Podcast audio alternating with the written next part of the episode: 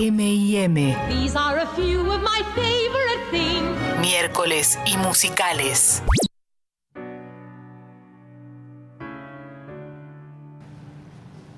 Todo tuyo. Convenceme, vendeme, Vamos que va subiendo. prostituime. Luego, luego en- hago como que corro en cámara lenta. Oh yes. Y está corriendo en cámara lenta en serio. Lo estoy ¿eh? diciendo, por supuesto. Bueno. Ah, mirá, la, cara de felicidad. No estoy chocha de que vamos a hablar de esto. No, no, tremendo. De verdad, para mí es un gran momento. Me encanta que te cante. A ver si me transmitís un poco de, de esta dicha. Ah. The Greatest Showman. En este momento tu- todo tu ser. Bueno, The Greatest Showman, Sí. Recordame, ¿en qué año se estrenó esto, Lu? en el 2017. 2017, hace poco. Hace Cuatro poco, añitos. hace poco. Un mundial. Y recordemos que además de sí, de que se estrenó recientemente, no puedo, ¿eh? Viene esta y es como que me- se me va, se me va, se me va. Dale, dale. se Si me va que la cantar, mente. cantá. Se me va la los mente miércoles, acá, ¿eh? los miércoles sirven para eso. Se me suben los brazos. No, bueno, volvamos, volvamos. Volvamos. Eh, 2017, Sí. eh, la ulti- el último musical así bien pomposo o musical con todas las letras que habíamos tenido había sido en el 2012 con Los Miserables. O sea, Claro. muchos años han pasado en el Pará, medio. pará, pará, pará. ¿Vos me estás diciendo que entre 2012 y 2017 no tuvimos nada? Bueno, tuvimos eh, La La Land también. Tomá, pero estoy hablando de un musical. No, pero estoy hablando de ese tipo, con ese, ¿no? Con el ensamble, con la zaraza, con la todo, ¿entendés? Ese tipo de musical. Estuvo La La Land. Hubo alguna cosita que ponele que entra dentro del musical, tipo Pitch Perfect. Bien, sí, ponele, claro. entra. Sí, entra, entra, entra. Eh, ok. Pero esto es ese musical con todas las letras Rock que. of Ages también estuvo en esa época. Rock of Ages eh, puede ser, es un bodrio. Bueno, Rock of Ages puede ser, ¿eh? Qué mala que sos. Soy mala, la vamos a comentar. Rock- claro. ahora, ahora no me acuerdo exactamente el año de Rock of Ages, pero por ahí también. Eh, bueno, muy bien. Igual pasó mucho tiempo, llegó The Greatest Showman. Para mí, que la vi dos veces en el cine, por supuesto. Un espectáculo, eso es lo que más me gusta de la película, que es un espectáculo, es colorido, es eh, optimismo, es ganas de seguir adelante aunque todo salga mal, todo eso es de Greatest Showman. Siento que me estás por filmar, Sí, no lo hagas. Exactamente, te voy a firmar porque estás con Y yo una- lo necesitaba. emoción Yo en ese momento Esto merece- necesitaba ese musical, un musical que me diera piel de gallina después de ver un cuadro, en donde vea toda la gente bailando y cantando y que pum, para arriba, para abajo, fuegos artificiales de todos los colores. Eh, Hugh Jackman, Zac Efron, Zendaya, un cast espectacular. Eso quería. ¿Tiene defectos? Tiene, sí los tiene, la verdad que los tiene, no vamos a decir que no. Ahora vamos a mencionar cuáles y qué cosas a mí, yo sé que a vos no te gustó tanto. No me pasó. ¿Por qué pones esa cara? No, estoy pensando. ¿Le a ver, generó indiferencia? ¿Cómo le va a generar generó- indiferencia? casi. ¿Te puede ca- gustar o no gustar? Casi ¿Indiferen- indiferencia. Buah, bueno. Ni en pedo puedo decir que no me gustó, porque me parece que la La película- fuerza de las canciones no es arrolladora. las canciones. ¿Cómo no te van a quedar es el las problema, canciones? no me quedaron, no me pegaron, no me pasó nada con las canciones. Estamos escuchando el estribillo de This Is Me. Ah, no. ¿Qué estamos escuchando ahora? Espera, Ah, ahora no, estamos escuchando la de Million Dreams. Ok, no, esta justo no es tan pegadiza. Pero ya te voy a poner una que vas a decir, loco, dale. Las tenés que, las tenés que reenco... Ahí está. ¿Entendés? Mira. Ahí va. Por favor. Tenés- no te- yo me quiero separar acá mismo y ponerme a bailar. Me paro arriba de la mesa Dale. y me vuelvo loca. Dale. No, no lo voy a hacer porque estamos hablando de la película, pero lo pienso hacer en algún momento. Bueno. eh, en este caso se tomó el circo como el punto para, para, para, digamos, para desarrollar el, docu- el documental, el musical. Sí. Eh, Hugh Jackman como protagonista, como decíamos, la dirige el debutante Michael Gracie, que hasta ese momento era director de publicidad y artista de efectos, eh, de effects, de efectos visuales.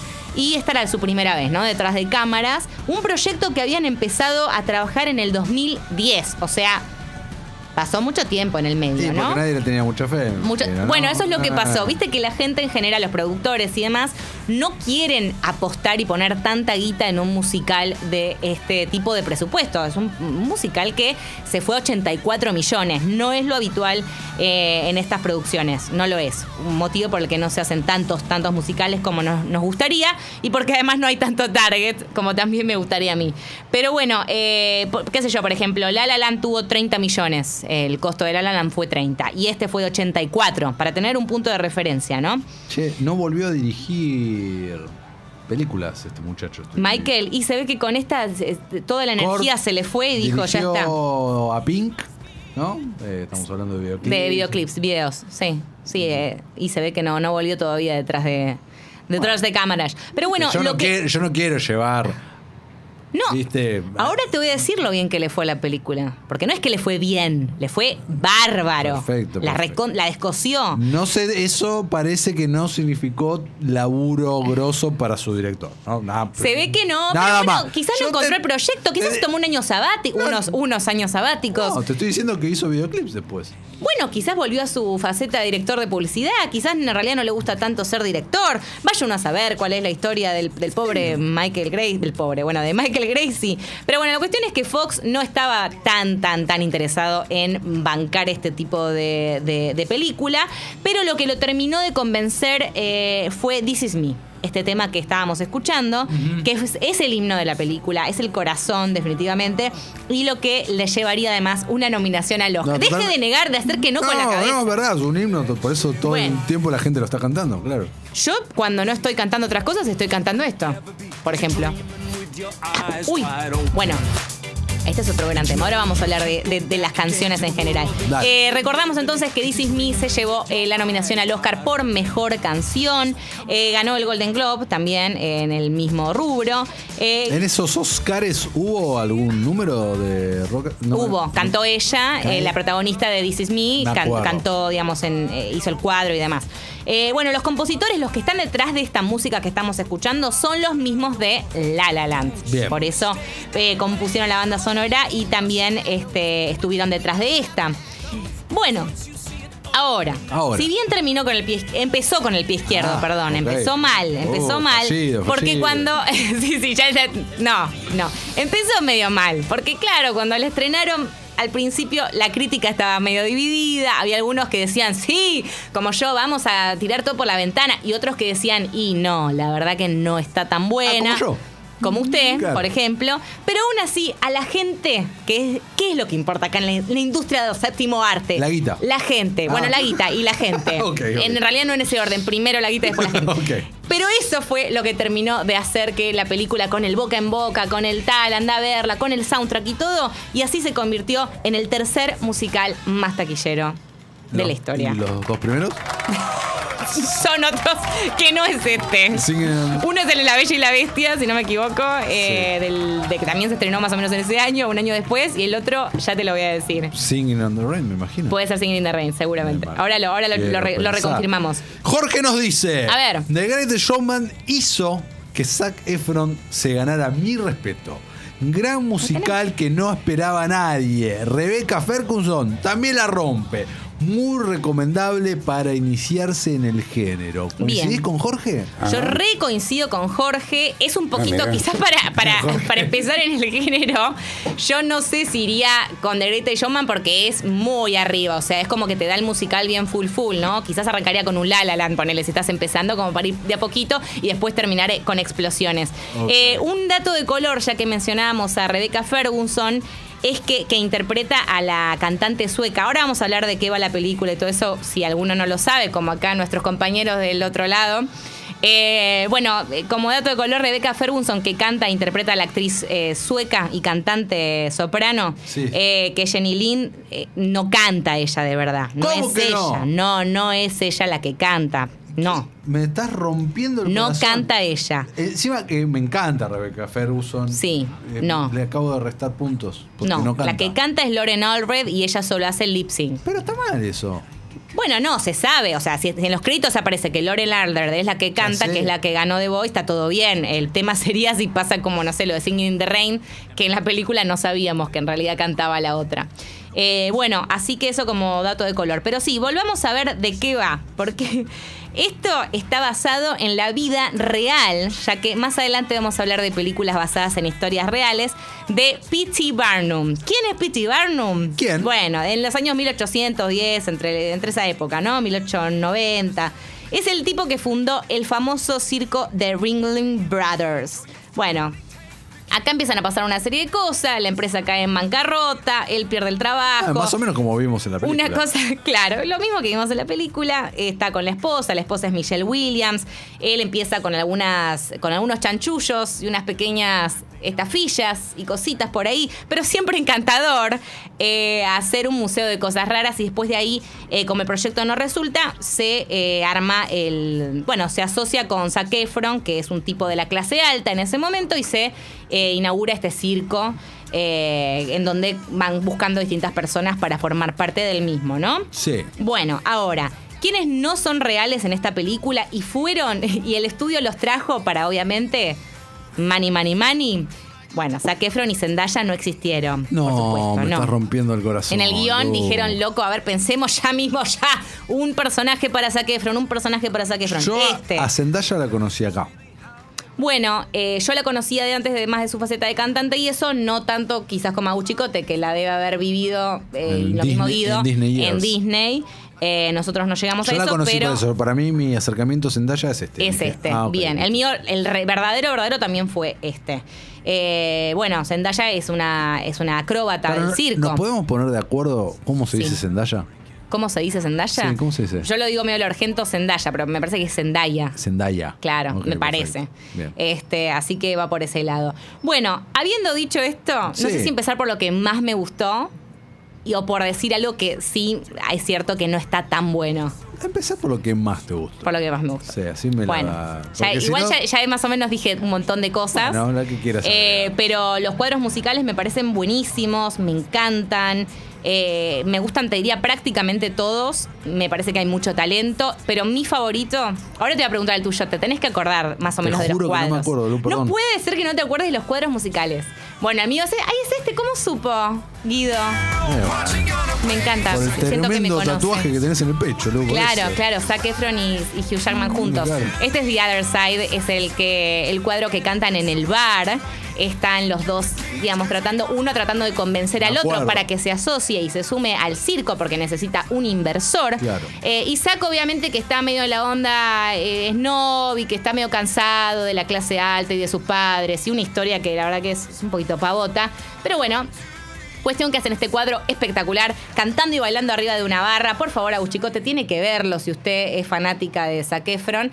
Y lo, lo curioso de esto es que el- la persona, digamos, el que le sirve los shots de tequila y los tragos, en realidad es el coreógrafo también de ese cuadro musical. Así que pueden ¿Y eh, qué no te gustó? chusmearlo por ese lado. Eh, ¿Qué no me gustó? ¿Qué no me ¿O gustó? qué no está, o qué no está bien? No sé. No, lo que me parece es que es cierto que una de las críticas que más, eh, que más eh, podíamos leer en- de la película era que era un tanto superficial, ¿no? Es cierto, hay una tendencia a la superficialidad, es correcto, eh, y hay algunas cositas que yo hubiera mm, quizás ex- explorado de otra manera, el guion, los diálogos, y también el hecho de que este, este personaje, este Barnum, en la vida real era un tipo muy choto. No, O sea, no era un buen tipo, la verdad. Vos vas a Wikipedia e investigás sobre su vida. Y acá la verdad que nada, es un tipo que mató siete ballenas, que tenía un esclavo, que hizo eh, experimentos con un pez y lo metió. Nada, una, co- una cosa. Está bien, estamos recordemos y vayamos que estamos en el obviamente. 1800, ¿no? También. Y además e- era conocido por ser medio eh, estafador y todo eso. Y Hugh Jackman es un personaje que es encantador, más allá de que te muestran este tipo de cositas y que el tipo también está como obsesionado con pertenecer a la clase alta. Te lo muestran como alguien que después se, redi- se redime y es eh, maravilloso y todo. Y bueno, la verdad que te hace un poquito de ruido cuando pensás quién era la persona real. claro. Nada, como dato de color, es un detalle, es es un un gran detalle. musical, es un gran musical. Acá escuchamos a Rebecca Ferguson, que no canta en realidad. Entonces no escuchamos a Rebeca. Estás- no estamos, acá no estamos escuchando a Rebecca Ferguson, que también eh, recordemos que en la película ta- a- al personaje de Rebecca, esta Jenny Lynn, le, eh, le, le- le arman como una especie de affair, de romance. No, no de romance porque no se concreta nada, pero sí como una especie de interés amoroso con el personaje de Hugh Jackman, eh, que esto en la vida real no sucedió. Es cierto que este Barnum la llevó, la contrató a esta mujer para llevarla de gira. Y presentar en distintos lugares, pero jamás hubo por parte de ella ningún interés de nada. Pero sabemos que también siempre garpa más este tipo de, este tipo de subtramas, ¿no? Como que haya una cosa medio, un poquito de melodrama por ahí. Perfecto. Así que eso me gustó mucho. Estoy con Lucía, A ver. el gran showman, gran musical. Te dan ganas de bailar y cantar sobre la mesa, nos dice Andre. Bien, muy bien. Te reivindican. Gracias, gracias. Es que de verdad lo es. Es muy lindo, es muy lindo. Realmente te, te hace saltar eh, arriba de la mesa. Eh, recordábamos también que, eh, como otro dato de color, Hugh Jackman siempre. Esto durante las entrevistas lo ha dicho más de una vez, porque como ya mencioné que había mucho maltrato animal en la vida real por parte de este Barnum, Pará, sí, se había armado quilombo también. no, no, no, al revés. Él aprovechó varias veces, quizás armó quilombo porque la gente ya empieza como a decir, Ah. uy, qué onda, qué sé yo. Pero él aprovechó para aclarar que, aunque parece que en el circo de Barnum se usan animales, en mentirita. realidad solo se usó el caballo y el perro que utiliza Tom Tam, pero no se usan otros animales. O sea, los elefantes que vemos ahí están hechos en CGI, no existen, no pasaron, no sucedieron es bien pomposa. O sea, si pudiéramos agarrar este musical y, y llevarlo a una obra de arte, sería bien rococó la conclusión. Pero, pero nos da todo lo que necesitamos, de verdad. O sea, es lo que querés ver cuando ves un musical en el cine, por ejemplo. Yo lo iría a ver mil veces. ¿No te convencí ni un poco con esto, todo esto que te dije? ¿Sabes por eh, únicamente por el amor que te tengo? Digo, bueno, está bien, la voy a ver de vuelta. Yo ahora la quiero ver, la que- hoy la quiero ver de vuelta. ¿Cuánto hace que no la ves? Mm. Hoy volví a ver algunos cuadros. Sí. Al menos cinco o seis me vi. Hoy. Sí, hoy. Hoy en la mañana. Antes de venir dije, bueno, voy a refrescar. Eh, o sea, una excusa, porque en realidad me lo sé de memoria. Pero bueno. Y, ah, y además algo que es muy lindo, que vayan a verlo. Si les gusta The Greatest Showman, los invito, oyentes, pongan Behind the Scenes The Greatest Showman, porque aparecen un montón de situaciones re lindas en donde, mm, bueno, Hugh Jackman en ese momento tuvo cáncer de piel, entonces estaba durante Es el... verdad, tenía el- un lunar ahí medio complicado. Bueno, ¿no? había tenido- nariz. Correcto, tenía como una especie de yeso en la nariz, le habían hecho puntos y demás, entonces él durante los ensayos en el 2016 en Nueva York, él no podía cantar. Entonces justamente en su lugar fue Jeremy Jordan, el que mencionábamos recién de Supergirl. Eh, pero él estaba ahí porque, porque le dijeron, escúchame, el director le dijo, Hugh, venite igual, porque la verdad la gente te quiere ver, que sepas que vos vas a estar en el proyecto. Hugh dijo, sí, por supuesto. Y bueno, y en este cuadro de Behind the Scenes se ve perfecto que él en realidad no iba a cantar porque el médico le había pedido que no lo hiciera y no lo hizo, pero en este cuadro puntual, eh, que es From Now On, eh, no pudo evitarlo. Empezó a cantar este el otro Jeremy Jordan y él se empezó a poner cada vez más entusiasta y demás y terminó cantando como un loco y todos, el clima que se genera en ese ensayo es hermoso. Así que de verdad, si les gusta ver cositas en YouTube como a mí de este tipo de curiosidades de películas y, esas cosas, vayan y véanlo porque es re lindo. Bueno, voy a parar. No, no sé. Me voy a calmar. No, no te calmes nunca, loco. La, la gente necesita eh, eh, estas palabras, el país necesita gente como vos. Y Gracias. así vamos a salir adelante. Matás el COVID con esta pasión, es la realidad. Pero gracias. Estás vibrando alto. Muchas gracias. Bueno, hoy no sé si tenemos más mensajes. Yo voy a cerrar diciendo nada más que aunque te parezca mentira, el cuadro que a mí menos me gusta, si bien me gustan todos, Sí. Es el de Rewrite the Stars. Amo la canción, pero no me gusta tanto el cuadro musical. Ya van a ver por qué, porque qué? hay mucho. lo rec- me imagino. habrá- la película la viste, lo recordarás Sí, el cuadro vi. más o menos. Para Lu, a ver, yo quiero. Vi un menos, o sea, un Yo poquito. Vi la película una vez sola. Sí, claro. en la función- 2017. En la función de prensa. Ah, no sé sí. si estuviste ahí, no sé si coincidimos. No, no, no estuve ese día. Eh, la vi después, eh, había quedado con mi madre, que es también Y fan de los después vi alguna otra cosita en YouTube y listo, hasta ahí llegué. Haciendo zapping alguna vez, tal vez la enganché ahí, de, a ver esto cómo era. Y no, no. Bueno, en el de Rewrite the Stars ellos son de mundos diferentes, ¿viste? Entonces en este cuadro ella, que es eh, acróbata y hace con las telas y bueno, Claro y salta y está con las sogas, eh, están los dos medio cantando, digamos, qué pasaría si pudiéramos cambiar las estrellas y demás. Ahora en breve vamos a escuchar este tema. Pero lo que no me gusta tanto es que sí, eh, eh, justamente se necesitó una doble de riesgo. O sea, Zendaya no está haciendo todas las acrobacias sola. Si bien ella dijo que ella hizo bastante, qué sé yo, Bueno, está claro que ella no es la que está todo. Y hay mucho como golpe entre ellos, como que me pareció un poquito. Lo hubiera bajado un poco esa, ese cuadro musical, un poquito. Como lo- ya ellos dos cantando, pero en el piso Estás por, hubiera está- estado muy bien. Estás para dirigir tu musical, Lu.